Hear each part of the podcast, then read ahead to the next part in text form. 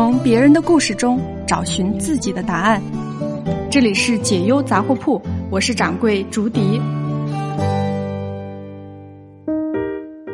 有一个小预告哦，如果你想要跟着专业的老师学习如何聊天、如何说话，欢迎大家关注个人发展学会旗下的一档新的精品聊天节目。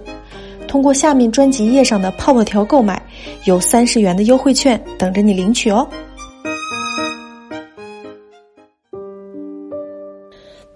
大家最近都在忙什么呢？年底年初的，是不是都忙着跳槽呢？那今天我们呀，就来聊一个有关离职的话题。一位姑娘来信说：“她说掌柜，我要辞职了。这对我来说是个特别纠结的决定。我犹豫了快一年了。我在这里工作了五年，老板人很好，我自己也有很大的成长。但是最近一两年，我明显的感觉到自己的成长速度变得迟缓了。我现在也是站在二字头的尾巴上的人了。”再不勇敢的跳一跳，估计以后跳槽的难度会更大。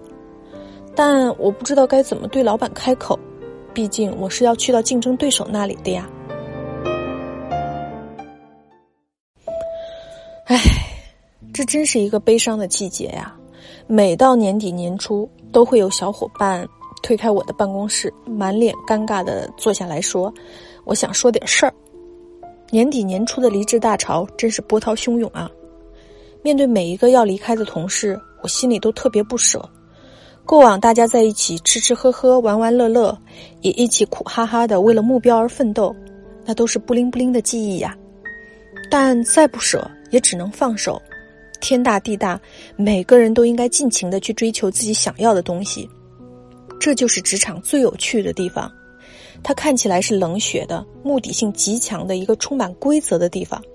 但却也因为这仍是一个由人构成的道场，所以充满了各种复杂而纠结的情感和情绪。所以呢，当我们要在职场中说再见的时候，不仅要从规则出发，更要从情感出发。如你所说，大家在一起已经五年了，那离职更应该是一场好好的道别，一场体面的告别，应该是这样的：一。第一个知道你要离职的人，应该是你要去面对面跟他辞职的那个人。千万不要先在同事间散播消息，风言风语传到老板耳朵里之后再去辞职，会让老板心里很不爽，觉得你不仅自己要走，还提前扰乱军心。第二，可以有技巧，但是还是要坦诚的说出你辞职的真正原因。因为如果你撒谎，或者是随便找个借口，不仅很快就会被揭穿，更让人觉得你这个人挺虚伪的。虽然你已经可能不在乎老东家是怎么看你了，但咱们也没有必要给人留个坏印象，你说是不是？有一回，我的一位小伙伴告诉我，他要回家乡发展，结果没两天，我就接到了北京的一家公司的人力打来的尽职调查的电话，这就是很没有必要的谎言嘛。三，真诚的对你和你的伙伴和领导表示感谢，正式的告别，因为不管之前的相处如何，他们都曾经令你成长。第四，出了这个门，永远要说前公司的好话。如果你不喜欢个别的人，可以不加评论，但一定不要指责你的前东家，因为那样会让我们看起来有点蠢哦。第五呢？就是要好好的交接工作，绝不能出现那种做到一半就甩手不干的情况。你甚至最好要比在职的时候就工作的更加认真，因为于自己呢，这是一个最好的攒口碑、攒人品的机会；于别人呢，那是与别人方便嘛。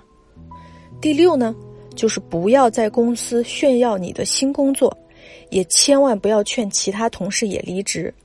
因为你这种话在说出口的五分钟之内，你的老板一定会知道。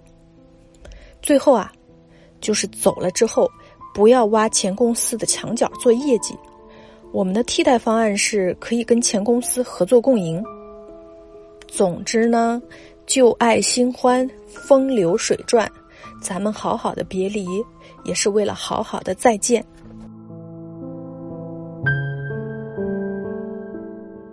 好了，今天的节目到此为止。如果想要看到更完整的文字版的资料，欢迎关注微信公众号“个人发展学会”。我们下次见喽！